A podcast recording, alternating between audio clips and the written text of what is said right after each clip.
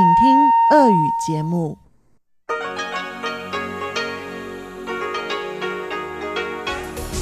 эфире Международное радио Тайваня. Здравствуйте, дорогие радиослушатели! В эфире Международное радио Тайваня и вас из тайбэйской студии приветствует ведущая Анна Бабкова.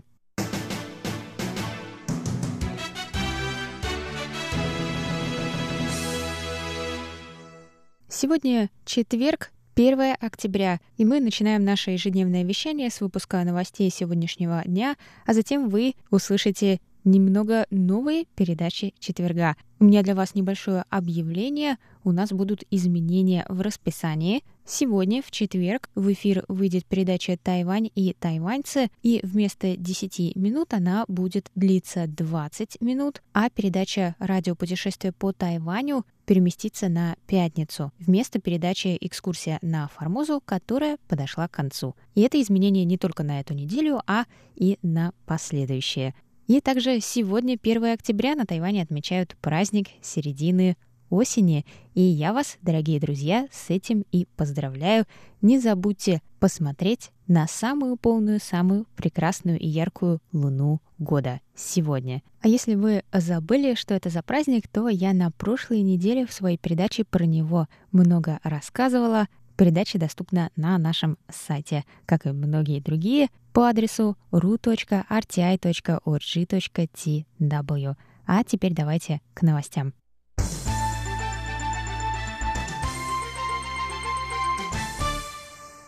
Министерство иностранных дел Китайской Республики выразило 1 октября протест переименованию Японии архипелага Дяоюйтай по-японски Синкаку в острова Тонусиро Синкаку – Острова являются спорной территорией между Тайванем, Японией и Китаем. В июне городское правительство Исигаки проголосовало за переименование. Название было официально изменено 1 октября. Тогда тайваньский МИД заявил, что острова Дяо-Юйтай – суверенная территория Китайской республики, поэтому японские власти не могут их переименовать в одностороннем порядке.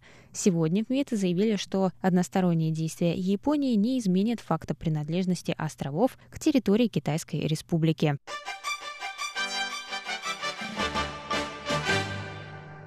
Рабочая группа по вопросам Китая Конгресса США опубликовала 30 сентября доклад с предложением разрешить Тайваню изменить название своего представительства в США. Группа была основана в мае и состоит из 15 членов, все из которых республиканцы. 130-страничный доклад включает в себя много положений и предложений к действию в сложившейся международной ситуации, в том числе несколько пунктов о Тайване. Сейчас де-факто посольство Тайваня в США носит название экономики экономико-культурное представительство Тайбэя. Группа предлагает отразить и поддержать сближение между США и Тайванем через смену названия на представительство Тайваня или другое похожее название. Группа отметила, что Тайвань играет важную роль в национальной безопасности США. С момента своего основания группа работает над вопросом противостояния Коммунистической партии Китая, которую они определяют как самую большую угрозу национальной и экономической безопасности нашего времени. Согласно докладу, Тайвань является критически важной точкой мира в противостоянии Коммунистической партии Китая и находится под наибольшей угрозой военного вторжения со стороны партии среди партнеров США. Если Китай возьмет контроль над Тайванем, то это навредит безопасности США и нарушит глобальную цепь поставок, так как Тайвань – единственный источник самых высокотехнологичных полупроводников, говорится в докладе. Несмотря на возросшую важность Тайваня для США в последние 40 лет, политика в его отношении не менялась и не отражает настоящее положение дел, заявили представители группы. Кроме смены названия представительства, они также предлагают принять закон в поддержку Тайваня, закон о символах суверенитета Тайваня и закон о дружбе с Тайванем.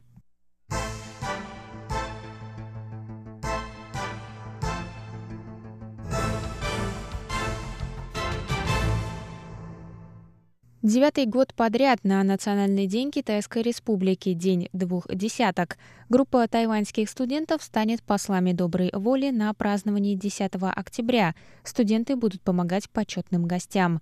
22 студента из Тайваньского государственного университета прошли 90 часов специальной подготовки, в том числе физической – они тренировали осанку и мышцы ног, а также учились оказывать первую помощь. Часть студентов владеет иностранными языками, такими как корейский, японский и французский, а также языком жестов. Один из студентов рассказал, что во время тренировок они подолгу стояли или сидели в одной позе, но спустя несколько недель это вошло в привычку. Другая студентка сказала, что участвовала в программе в прошлом году и была рада услышать благодарность от почетных гостей. В этом году послы будут встречать гостей, улыбаясь глазами, так как в рамках противоэпидемических мер все на мероприятии будут в масках.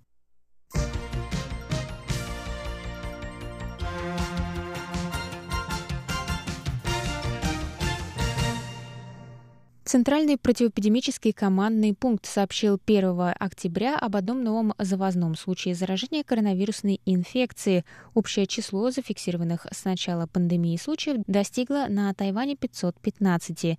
515-й пациент, гражданин Тайваня, старше 40 лет. Он долгое время проживал в Индонезии с семьей и вернулся на Тайвань с четырьмя членами своей семьи во вторник. В четверг результаты его теста вернулись положительными. У мужчины не было симптомов заболевания при посадке на самолет, однако во время перелета у него появились кашель и першение в горле. В течение всего времени на борту мужчина был в маске, защитном экране и костюме. По прилете мужчина сообщил о своих симптомах сотрудникам аэропорта. Мужчина находится в больнице на лечении. Тесты четверых членов его семьи показали отрицательные результаты. Они проходят карантин.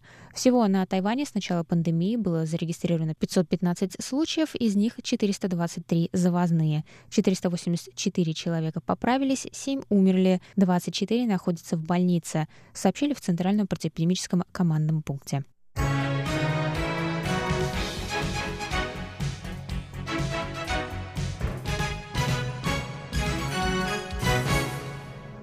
Это был выпуск новостей за четверг, 1 октября. Я еще раз поздравляю вас с праздником середины осени. И сейчас вашему вниманию предлагаю передачу «Тайвань и тайваньцы», а радиопутешествие по Тайваню вы услышите завтра. После передачи «Тайвань и тайваньцы», как всегда, прозвучит передача «Звуки города» с Валерией Гемрановой и Иваном Юмином. Оставайтесь с нами, а я с вами на этом прощаюсь. До новых встреч!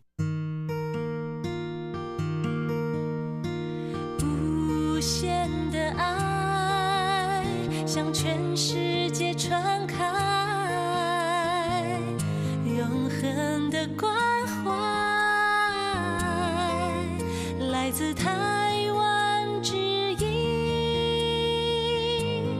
，RTI。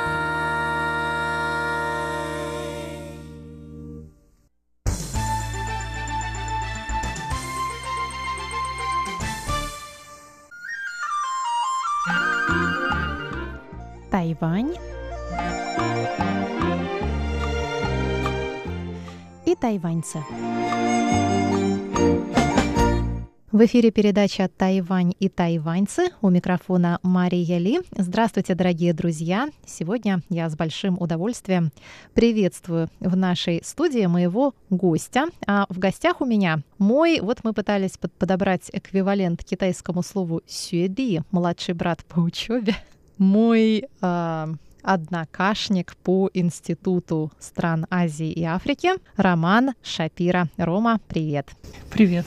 Рома приехал на Тайвань совсем недавно. И как ему это удалось в нынешних пандемических условиях, это отдельная история.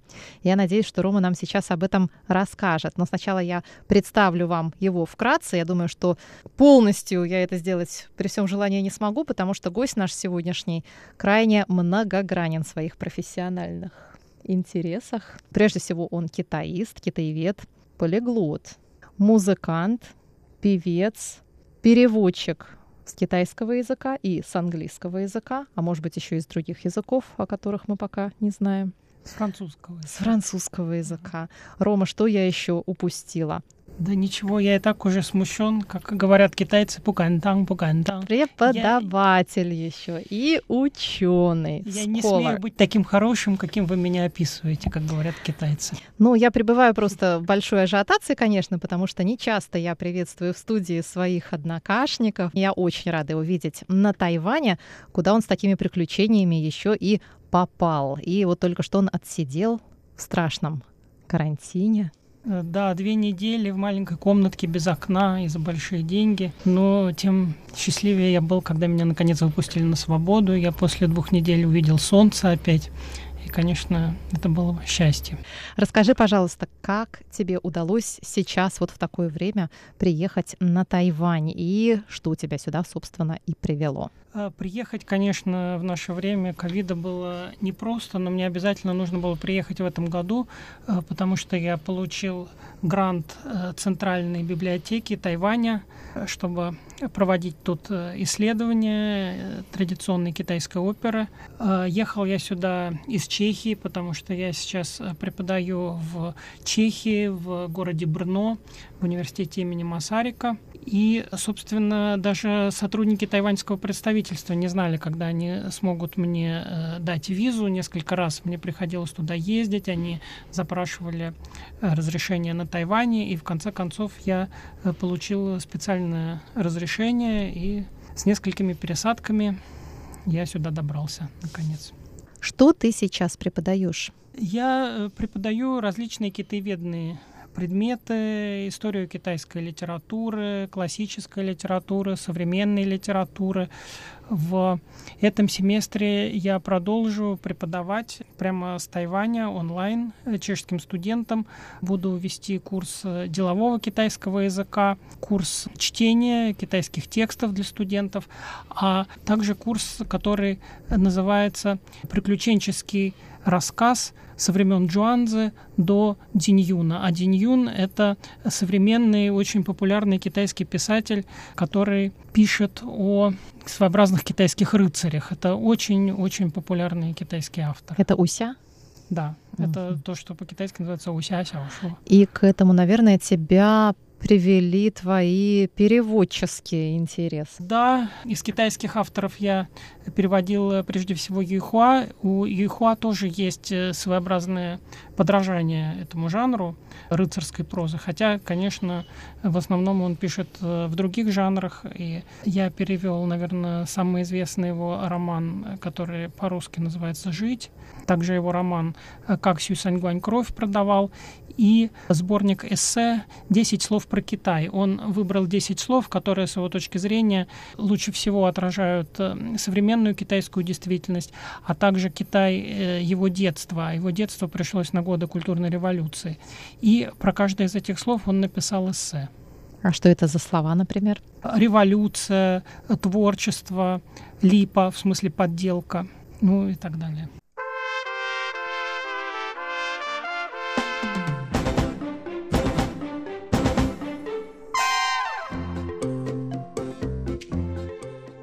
Какое было твое первое переведенное произведение, изданное, опубликованное? Мое первое произведение было не китайское. Это был роман Энтони Бёрджеса «Путешествие к чаепитию».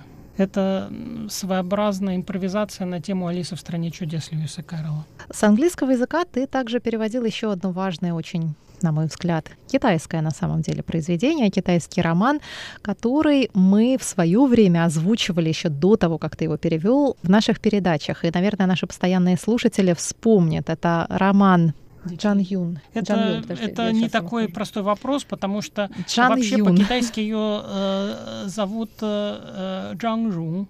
Или то, есть по, то есть по-русски это надо было бы э, записать как Джан Точно, Жун. Джан Жун, Но, совершенно э, верно. сама она э, написала мне письмо, что она хочет, чтобы ее по-русски звали Юнджан. Э, Сама-то она по-русски не говорит, но по-русски говорит ее муж англичанин, и он решил, что Юнджан по-русски звучит лучше, чем Джанжун. Ну и чтобы уважить волю автора, мы ее называем э, Вот так, Юнджан. интересно. А роман этот, вы помните, называется «Дикие лебеди». Кто такие эти лебеди? Это, можно сказать, семейная сага. Это такая вышивка по ткани истории Китая 20 века, и вся ее семья проходит через э, эту историю. Ее бабушка была наложница военачальника, генерала. Мать ее вышла замуж за праведного коммуниста, а сама она в результате оказалась в Англии, получив с большим трудом стипендию и будучи в числе одних из первых студентов, которые отправились по этой стипендии после того, как открылись, наконец, университеты в конце культурной революции. Да, именно так. И поэтому книга называется «Дикие лебеди. Три дочери Китая». И через биографию этих трех дочерей Китая вы можете познакомиться со всей историей Китая в 20 веке. Ну вот я уже расспрашивала перед интервью Рома о том, как он а, познакомился вообще с этой книжкой. Расскажи, пожалуйста, нам еще раз, где и когда ты прочел ее впервые и почему ты решил ее переводить? Я прочел ее впервые в 96 году, когда я оказался в Англии. Мне рассказали об этой книге, она уже была бестселлером, она вышла в 91 году. А я тогда э, только закончил первый курс и мало что знал о Китае. И для меня эта книга стала одним из основных э, источников, э, из которых я узнал о китайской культуре, о китайской истории, особенно в 20 веке, но не только, потому что э, когда автор пишет о жизни своей бабушки, то она пишет и о многих китайских традициях, вековых традициях. И тогда я э, решил, что когда-нибудь я переведу эту книгу, но вышла она через много лет. Сначала э, сокращенная версия в журнале «Иностранная литература», а потом и полная версия в издательстве Ивана Лимбаха. И в этом году будет переиздание этой книги. Какие были самые памятные, может быть, моменты этого перевода? Ну, мне интереснее всего была первая часть про бабушку. Э, потому что она такая традиционная, и там описаны китайские праздники, и описан обычай бинтования ног, и любовная история, как она выходит э, замуж за маньчжурского врача, доктора Ся, который намного-намного был ее старше, и вся его семья была против того, чтобы он на ней женился, и потому что она была не маньчжурка, а ханька, то есть этническая китаянка, и потому что она была гораздо моложе, и потому что его дети и их жены и так далее, внуки не хотели, э, чтобы им досталось меньше наследства, а доктор Ся так любил э, вот эту девушку, тогда еще девушку, э, что он отказался от своего имущества, он еще до смерти все отдал своим детям, лишь бы только на ней жениться да. и так далее. В общем, это потрясающая история. Да, а меня наоборот, не наоборот, а в том числе потрясла история ее матери, которая прошла весь этот страшный путь со своим фанатически преданным коммунистической идее мужу, который потом за это так страшно поплатился, и которая потом отдала себя полностью своим детям. Но у меня вот такой вопрос. Я помню, что я читала интервью, кажется, твое с автором. Было такое. Ты с ней встречался? Да. Расскажи, пожалуйста, об этом. Да, это интервью было опубликовано тоже в журнале «Иностранная литература». Называлось оно «Дикие лебеди и красное-красное солнце». «Красное-красное солнце» так называли в Китае Мао Цзэдуна. И там мы беседуем с Юнджан, и она, правда, там она еще обозначена как Джан Жун, потому что тогда она еще не сказала, что ее зовут Юнджан. И там э, она сравнивает э, Китай времен культурной революции с советской действительностью, даже с гитлеровской Германией. Она рассказывает о том, э, как и почему она решила написать эту книгу. Какой-то был долгий процесс. Она далеко не сразу начала ее писать, потому что, как она говорит, ей надо было отойти от всех этих впечатлений. И, кстати, сподвигла ее прежде всего ее мама на написание этой книги, потому что, когда она э, приехала навестить дочь в Англию, то она сказала, что она не очень-то хочет э, посещать всякие достопримечательности, а она хочет с ней поговорить. И много часов она говорила с дочерью и впервые в жизни рассказала ей историю ее семьи, многие подробности истории ее семьи. Своей матери и свою и собственную своей, историю. Да, и своей бабушки, и моя, свою собственную историю, да. По интервью у меня создалось впечатление, что довольно сложно, наверное, было разговорить автора, потому что она очень часто так как-то коротко отвечала и неохотно на твои вопросы. Да, это правда. И она потом оборвала интервью, я до сих пор да. помню, хотя это было много лет назад, что интервью заканчивается ее репликой. Вообще-то время, отведенное мной на это интервью, уже давно закончилось, поэтому давайте прекратим запись. Да, она не очень хотела говорить, и я думаю, что она еще немножко напряженно себя чувствовала, э, потому что она давала интервью российскому переводчику. Еще когда эта книга, тогда еще не книга, а сокращенная версия, готовилась к публикации, она обязательно хотела знать, какие отрывки будут переведены, потому что она боялась, что книга будет оцензурирована, что сокращения будут произведены не просто для того, чтобы это был журнальный вариант, потому что это огромная же книга, там. Э, где-то 500, может быть, 600 да. страниц.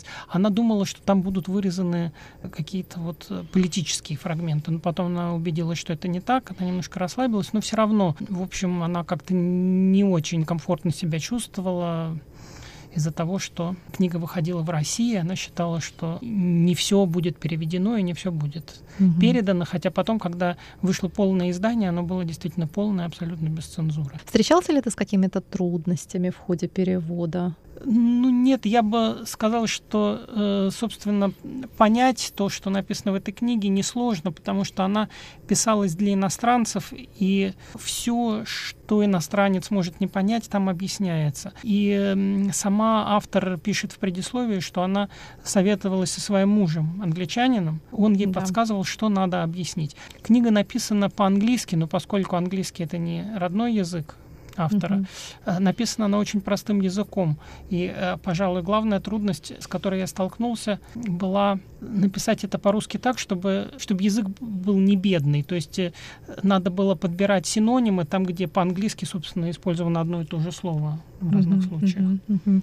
После этого ты переводил с китайского языка. Мне очень интересно вот расспросить тебя про твой опыт перевода Юйхуа. Ты, наверное, первый переводил Ходжа. Эм, жить. Да. да? да. Почему ты выбрал именно ее? Потому что мне очень понравилась эта книга как читателю. Надо сказать, что практически все книги, которые я переводил в своей жизни, я выбирал сам. Я не переводил почти по заказу издательств. И на меня произвел большое впечатление роман «Жить» и фильм Джана Моу, который был снят по этому произведению. Я советую э, нашим слушателям и книгу почитать, и фильм посмотреть. И они разные, они да. различаются и с точки зрения сюжета даже. Угу. Поэтому даже если вы, например, смотрели фильм, вам будет интересно прочитать книгу. И наоборот, угу. потому что вы не будете знать, что там будет происходить. И я подумал, что этот роман «Жить» будет интересен и западному читателю, и российскому читателю. А не всегда, когда я читаю китайские книги, у меня такое впечатление возникает, потому что все-таки часто надо знать реалии, сложно понять или прочувствовать это произведение, если ты никогда не был в Китае, не жил в Китае. А вот э, Ейхуа, особенно в этом произведении, по-моему, удалось и сохранить вот эту китайскую специфику, и в то же время э, написать произведение, которое будет понятно и читателям из совершенно других стран и других культур. Когда ты переводил это, общался с автором?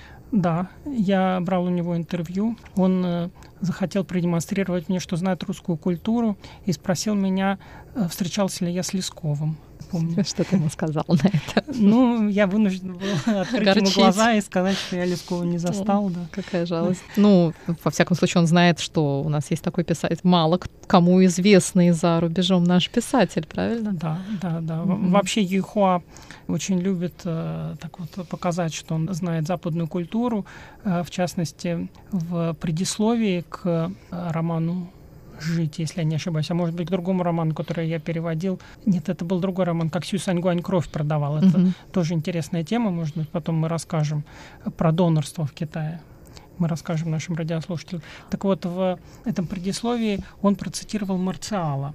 А когда иностранные имена записываются иероглифами, то, конечно, звучание их сильно меняется. И там не было никаких опознавательных знаков, что это древнеримский писатель и так далее. Я помню, что я несколько дней провел, выискивая, что же это за человек такой. И... А тогда я с Юхуа не был еще знаком, я был тогда еще студентом. Ну и в конце концов я нашел все-таки эту цитату Марциала. Да, вот Юхуа такое любит. Ну давай про донорство тогда. Во-первых, а про... что это за роман? Я, например, не читала этот роман, и я с удовольствием его прочту. И расскажи, пожалуйста, почему нам стоит его прочесть? Это роман Юйхуа, который он, так же как и роман «Жить» написал в 90-е годы. Э, тоже популярный роман, где рассказывается о крестьянине, который из деревни переехал в город, но городок это тоже очень маленький. Он э, простой рабочий, работает э, на заводе, на ткацкой фабрике, вернее, и развозит там э, коконы шелкопряда. Чтобы подработать, он всю жизнь сдает кровь за деньги. Сейчас это в Китае невозможно, потому что это привело к распространению СПИДа в Китае. Дело в том, что целые деревни китайские сдавали эту кровь и жили на это, потому что за одну порцию сданной крови можно было получить столько же денег, сколько некоторые бедные люди зарабатывали за год. И сформировался целый бизнес, такой класс так называемых кровяных старост, которые все это организовывали, которые знали, в какой провинции цены на кровь выше, и они собирали целые армии, как пишет Юйхуа, таких крестьян, и э, эти армии отправлялись в походы из одной провинции в другую, сдавали кровь. Конечно, какой-то процент брали эти кровяные старосты. И совершенно не было никаких мер антисептических, и поэтому э, целые деревни были заражены СПИДом. И в конце концов это было запрещено и теперь кровь можно сдавать только бесплатно в Китае. Ну и вот э, в этом романе э, рассказывается об этом э, крестьянине, который потом стал рабочим, о том, как он женился на девушке, на самой главной красавице городка, об их детях, о том, как оказалось, что старший сын не от него, и он, с одной стороны, должен был вроде как не любить этого сына, а оказалось, что это его любимый сын о том, как эм, потом эм, во время культурной революции сын заболел, и как э, отец вынужден был сдавать кровь, и столько сдал этой крови, что потерял сознание, и его положили в больницу и влили ему обратно эту кровь, и взяли с него гораздо больше денег, чем он заработал на сдаче крови. В общем, история грустная, но кончается она хорошо, потому что все там живы, жену свою он прощает за то, что она первого сына родила а не от него. И это такая трагикомедия по жанру. То есть это, ну, это леденящая кровь у меня, Ну, вы знаете, когда, да, я это рассказываю, поскольку я рассказал просто сюжет, то это, наверное, леденит кровь. Но когда это читаешь, то как-то, как эм, говорят китайцы, ну и по-русски тоже есть такое выражение, не знаешь, плакать или смеяться, потому что, ну или да. как у Гоголя, смех uh-huh, сквозь uh-huh, невидимый миру uh-huh. слезы. Ну, в общем, надеюсь, что нашим слушателям понравится эта книга. Где сейчас эти книжки можно приобрести? Они продаются Э, в книжных э, магазинах на Озоне можно заказать. Надо сказать, что пираты выложили их в интернет, но, конечно, я не могу советовать нашим слушателям заниматься пиратством. Вот. Ну, во всяком случае, в интернете вы можете найти информацию об этих книгах и можете узнать, где их можно купить. Да, давайте еще раз напомним. Автор Юй Хуа. Первый роман называется «Жить», и второй «Как Сюй Саньгуань «Кровь продавал». «Кровь продавал». А также еще сборник эссе, о котором я говорил, «10, 10 слов про слов Китай». про Китай.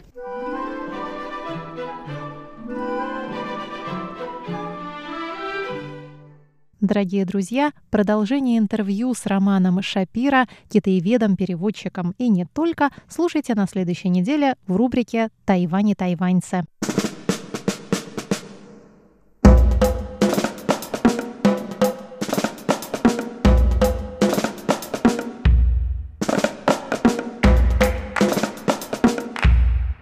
Здравствуйте, дорогие друзья! У микрофона ваш атаялский ведущий Иван Юмин и ваша ведущая Валерия Гимранова. Всем привет! Сегодня мы продолжим вам рассказать о нашем впечатлении на свадебной выставке. Вы готовы? Поехали!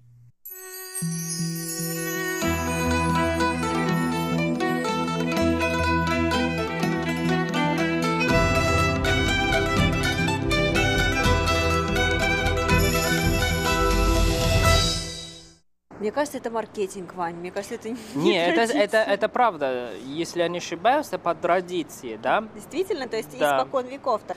Я лично считаю, это потому, что раньше мужчина же выше, чем женщины. Поэтому, когда женщина вышла замуж, то есть э, она уже не самостоятельная, она уже в семье мужа. Поэтому для ее друзей или родственников это как э, компенсации.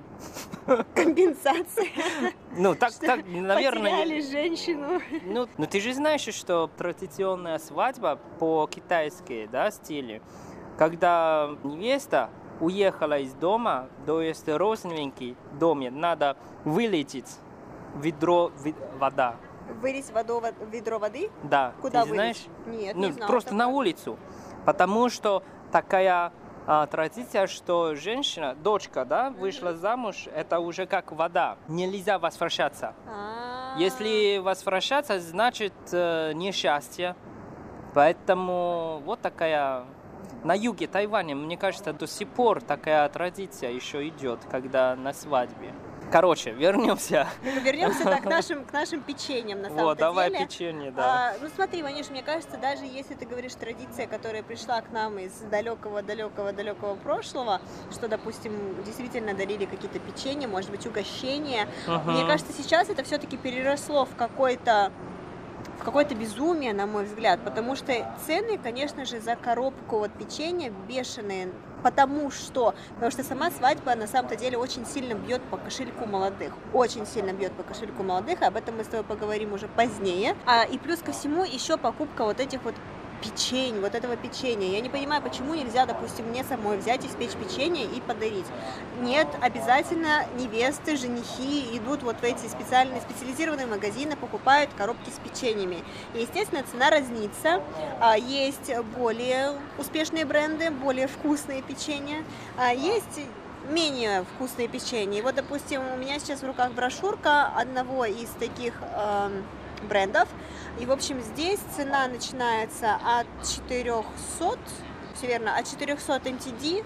Опять-таки такая цена на 12-119 коробок. То есть это, если ты купишь меньше, то цена будет, соответственно, дороже. Да. Вот, цена начинается от 409 и до 510 новых тайваньских долларов.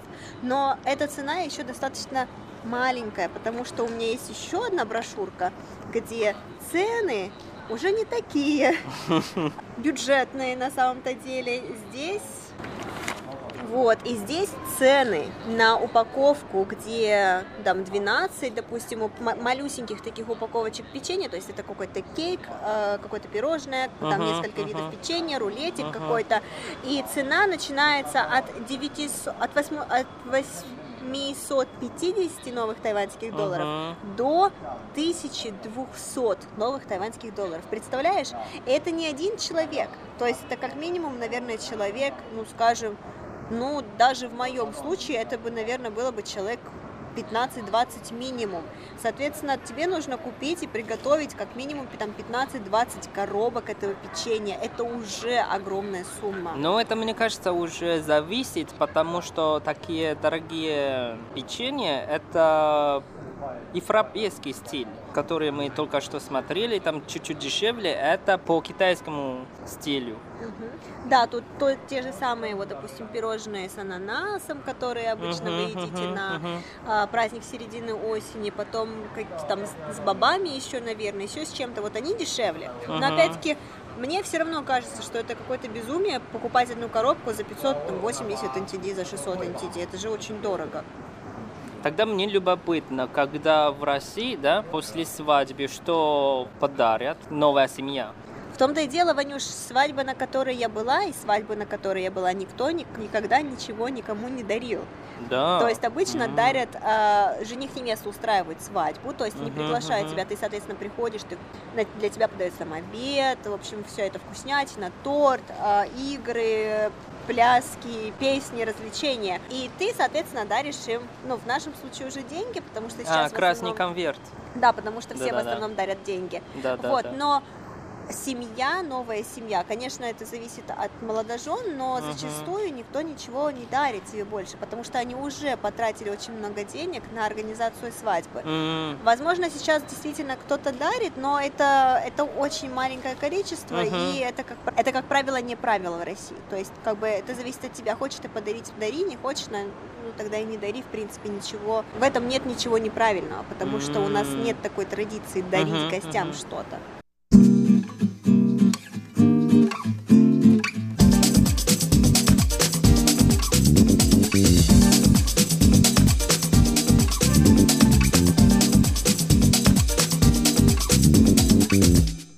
Тогда мы уже все рассказали о печеньях, так что уже пора объяснить, почему мы сказали, что это ад. Хорошо, и вот мы сейчас подошли к закрытой части этой выставки, Да. на которую можно попасть только будучи зарегистрированным в системе. Да, это тоже длинная история. Это очень длинная история. В общем, а, тебе нужно регистрироваться в системе. Там ты заполняешь свое имя, фамилию, свой номер телефона указываешь, Мгм. указываешь свой имейл. Ты, значит, регистрируешься, и тут же ты совершаешь вход, где Да, ты да. пишешь имя своего жениха или невесты Да, и предполагаемая дата свадьбы. да, Но в нашем случае это была предполагаемая вымышленная дата да, свадьбы. да, мы Мы придумали. придумали ее, мы указали там 22 год, конец декабря на всякий Да. случай. Вот, а в случаях, допустим, молодожен, там действительно нужно указывать э, дату свадьбы, когда, потому что на Мгм, Тайване, мгм. насколько я помню, вы планируете свадьбу минимум за полгода. За полгода начать планировать свадьбу, это считается уже очень-очень поздно. В лучшем случае надо начинать за год, потому что вы сумасшедшие, на мой Мы взгляд. сумасшедшие. Вы ходите к вашим суаминши, А, гадалкам. да, да, да, да, да. к предсказателям, чтобы вам посчитали правильную дату, хорошую дату. Соответственно, все, весь Тайвань знает об этих хороших Мгм, датах. мгм, На это мгм. время уже все абсолютно места, где можно Да, провести да. банкет, Да. а цены на эти места поднимаются в Да, да, несколько да, да, раз. да. Всех начинают Да, тут же да, да. бронировать. Это ужасно. Мгм. Вот. В общем, соответственно, мы указали вымышленную дату, ну, точнее, мы указали дату вымышленной свадьбы. Вот, мы указали друг друга, соответственно, как жених-невеста, потому что лучшего нам ничего в голову не пришло. Да, да. И таким образом мы а решили ты- зайти. Нет, ты еще не сказала, что там очень строго, что надо введи ID. Вот номер ID, это я вообще в шоке. Да, но там, по-моему, нужно указывать только последние шесть цифр. Но все равно, я просто на выставку, зачем мне ID? Да, действительно. И благо мы с тобой указали наши неполные имена, потому что, мне кажется, Да. они, бы, они нам, наверное, начнут рассылать какие-то «Ваша свадьба приближается, организовали ли вы все?» Я думаю, через, через два дня мы уже получим вот эти письма. Я тоже так думаю. Ну так вот, мы подумали, что на этом все закончится и можно зайти. Но и тут нет. Да. Теперь рассказывай ты. Вот, и попросили настоящий ID проверить. Вот, Лера дала ARC, то есть вид на жительство, а я дал свой ID. Я не сказал, что, ой, извините, а, у Леры не получится, потому что нам должно быть местных э, ID и сканировать. Я вот это второй момент, я тоже в шоке. Ну что это такое? Хорошо, ладно, я дал. Подожди, и вот здесь уже у меня возникает возмущение, потому что почему мой ID не подходит? Если, допустим, у меня мой будущий муж иностранец, почему мы вдвоем не можем пройти на эту выставку? Почему? Я мы поня- здесь живем, мы платим налоги, мы зарабатываем зарплату, мы здесь, мы, вот Тайвань наш, наш дом уже стал. Почему мы не можем пройти на эту выставку? Ну, это я теперь не могу ответить, потому что у меня тоже вопрос не знак. Вот, короче, он- они сканировали, и наконец-то мы думаем, что все, мы можем уже войти. И дали нам какие-то... не- Бейджи. Да, бейджик. Что непонятно, там еще написано, что ну как будто жених, э, жених и невеста. И потом сразу подошла вот эта женщина. Ой, здравствуйте, вы какие милые. А скажите, пожалуйста, когда у вас свадьба? Ну, вы знаете, у нас э, так уже приготовили вам бесплатный консультант, и вы можете уже обсуждать с ними, бла-бла-бла. Я сказал, нет, спасибо, мы просто хотим смотреть. Ой, это необычная возможность, это бесплатно. Вы можете сначала послушать и решить. Я сказал, нет, пожалуйста, мы просто хотим посмотреть. Да, соответственно, в общем, нас начали, попытались начать обрабатывать уже с самого начала. То есть еще даже мы не вошли на выставку, Да. и нас уже попытались каким-то образом прибрать к рукам.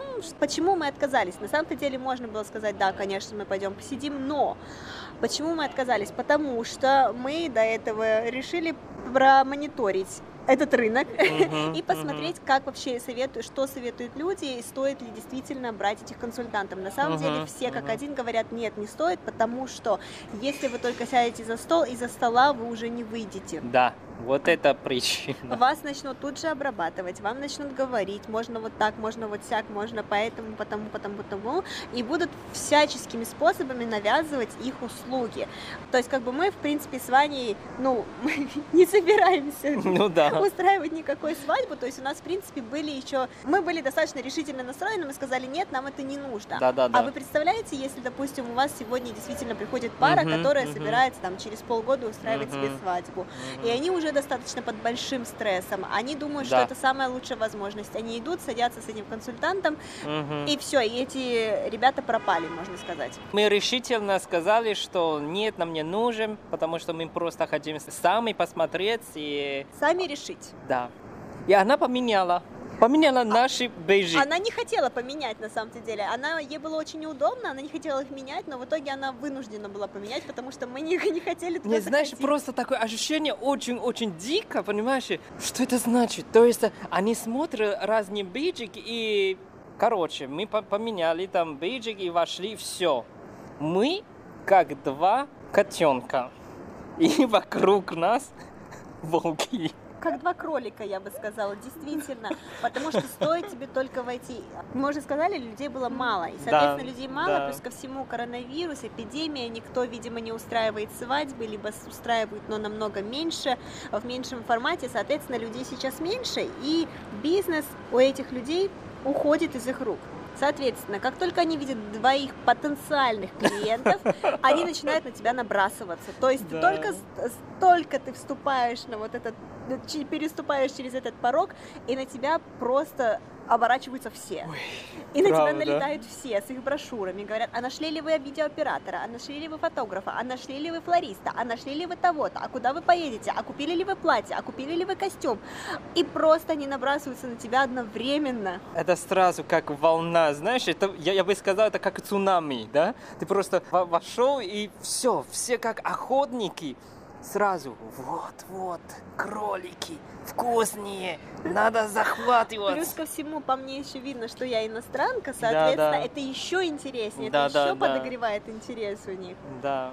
Короче, мы, мы с Лерой вот так вот немножко прошли и очень решительно отказались, очень много-много.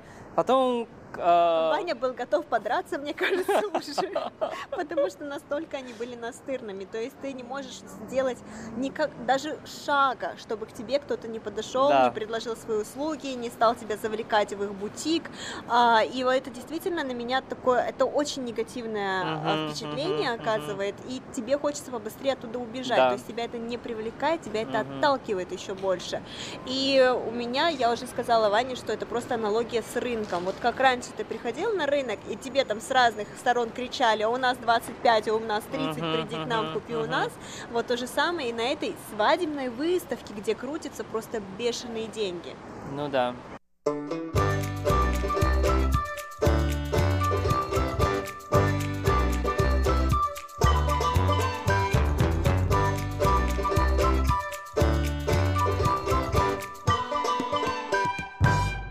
Дорогие друзья, сегодняшняя передача подошла к концу. Надеемся, что вам понравилось. С вами были Иван Юмин и Валерия Гимранова. На следующей неделе мы продолжим вам рассказать наши впечатления о свадебной выставке. Не пропускайте. Пока-пока.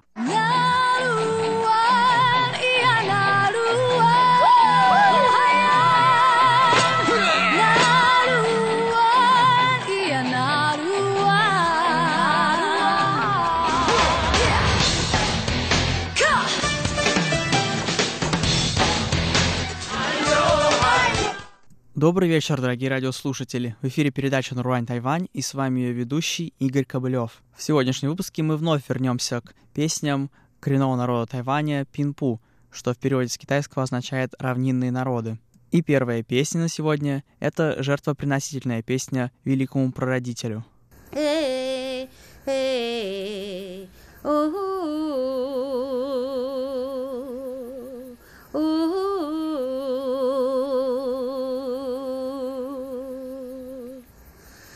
へえ。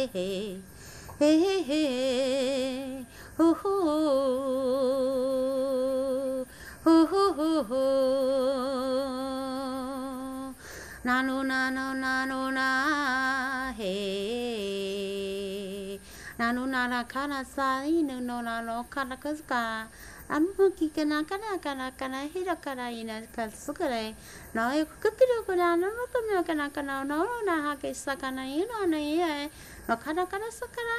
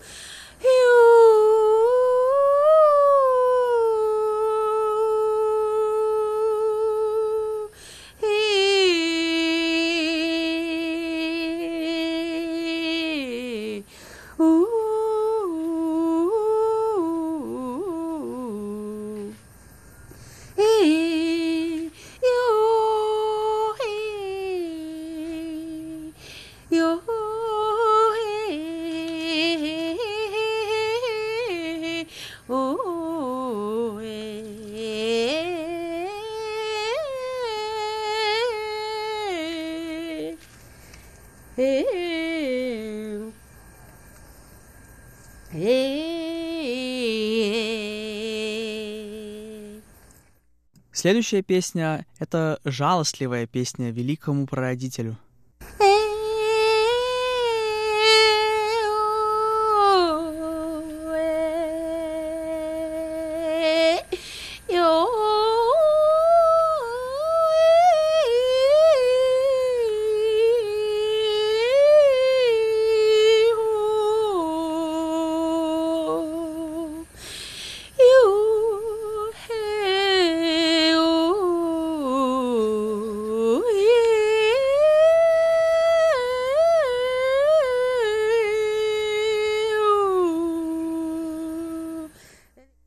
Название следующей песни — песня, которую поет великий прародитель в трудное время.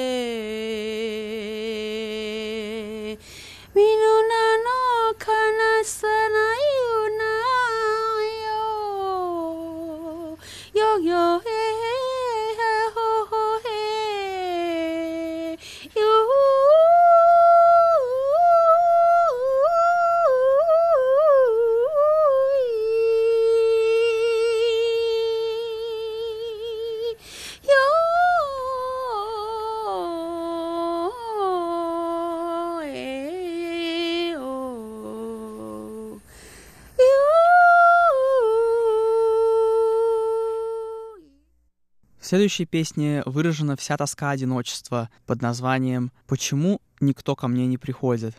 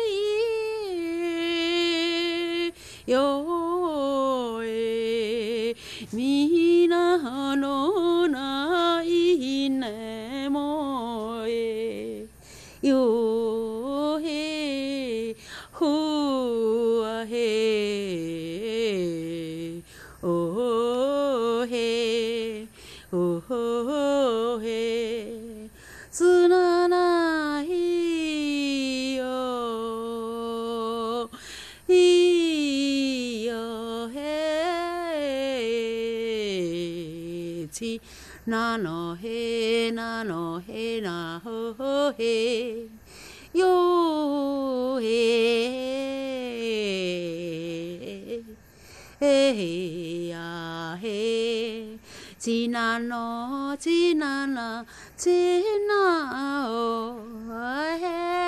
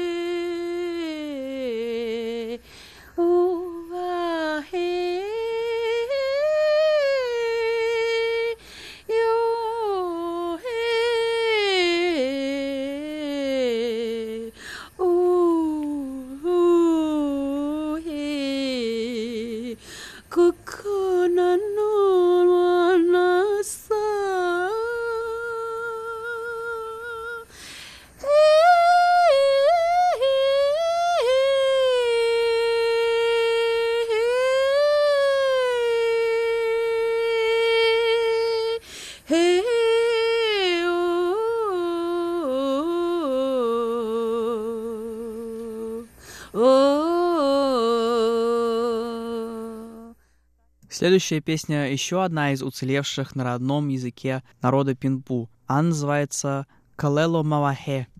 中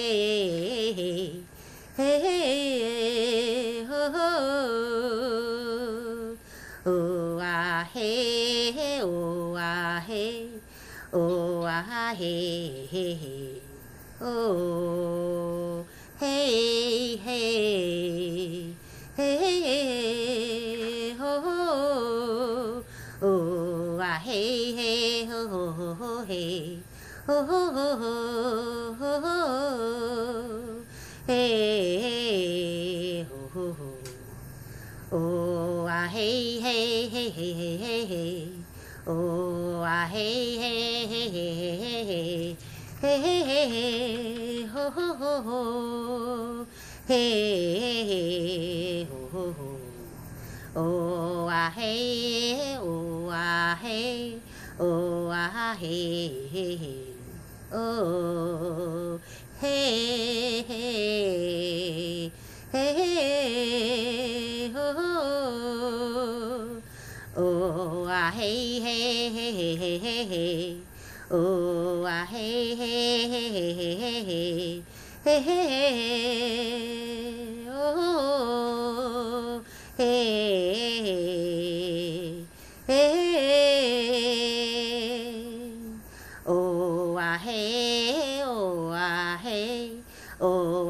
oh, ah, hey, oh, hey, hey, oh, oh, ah, hey, oh, ah, hey, oh, ah, hey. И на этом наш сегодняшний выпуск подошел к концу. Спасибо, что оставались с нами на волнах Международного радио Тайваня. Это была передача «Наруань Тайвань», и с вами был ее ведущий Игорь Кобылев. Всего вам доброго и до встречи на следующей неделе.